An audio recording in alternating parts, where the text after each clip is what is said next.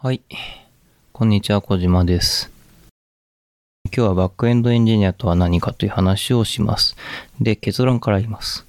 結論から言うと、あなたがバックエンドエンジニアはどういう仕事ですかと聞かれたときにどう答えますか？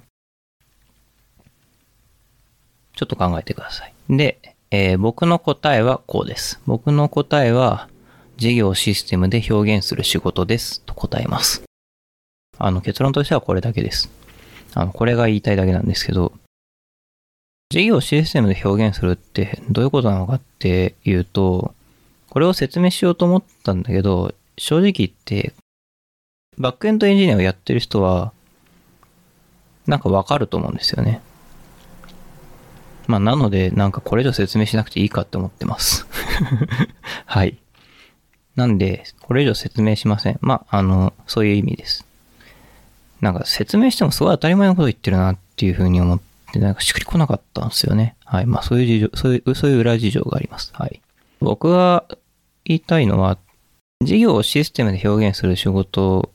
っていうのがバックエンドエンジニアの仕事ですよっていうことを知って、そうなんだってまあ今思った人もいるかもしれないし、そうじゃないんじゃないかと思った人もいるかもしれません。でまあ、どちらでもいいと思っていて、別に僕の言ってることは別に正解ではないと思うんですね。これも多分、人に言われてたら、あんまりピンとこなかったと思うんですよ。そして今も誰かにとってピンとくるものになるとはちょっと思えないんですよね。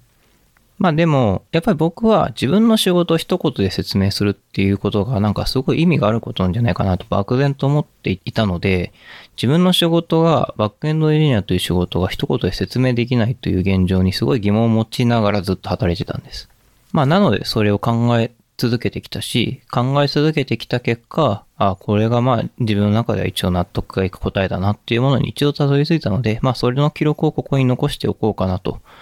いうふうに思いました。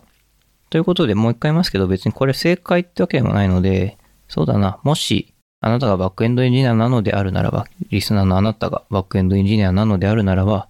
自分でバックエンドエンジニアの仕事ってそう言われると何なんだろうなっていうのをちょっと考えてみるきっかけにでもしていただければいいんじゃないかなと。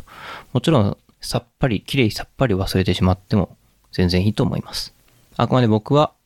なんかこれについてすごい真剣にちょっと考えたっていう感じですね。ただ一個持っていることとしては、僕はなぜプログラミング言語の経験だとか、あるいはクラウドサービスを使ったことがあるかないかみたいな、そういう本当技術的な要素技術の経験で、バックエンドエンジニアのことを評価してしまうのかっていうことに対してすごい疑問を持っていて、これは今も疑問に思っています。僕はその評価観点っていうのはある程度しょうがない部分もあると思いつつ、不十分だと思っています。何かこのプログラミング言語、このフレームワークを使ったことがあって、トラブルシューティングをしたことがあって、コードリンキングをしたことがあってっていう経験は非常に大事です。大事なんですが、それすなわちバックエンドエンジニアとして優秀であるということは必ずしもイコールではないというふうに思っていて、それはなぜかっていうと、やっぱあの僕の定義、さっき言った定義戻ると、事業をシステムで表現するっていう仕事ですという話に対して、その直接は関係ないんですよね。このフレームワークにめちゃくちゃ詳しいみたいなことっていうのはすごい大事なスキルなんだけれども、それがそのまま事業をシステムで表現するっていうことにつながらないこともまあある。そしてまあそれがつながるかつながらないかみたいな話は倫理観だとか なんていうのかなイデオロギーだとかで決まるんじゃなくて事業で決まるんだなって思ってるってことなんですよね。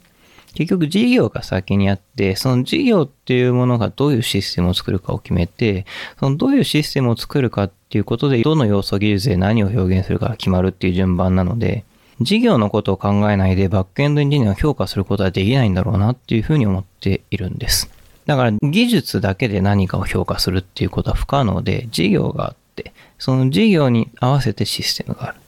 なんかそんなことを思いました。えー、これぐらいにしようと思います。今日はですね、本当はもう一つ、最近英語の勉強が楽しくなってきたみたいな話をしたいんですけど、まあこれはもしかしたらそのうちするかもしれません。今日はこんなところにしたいと思います。また次回お会いしましょう。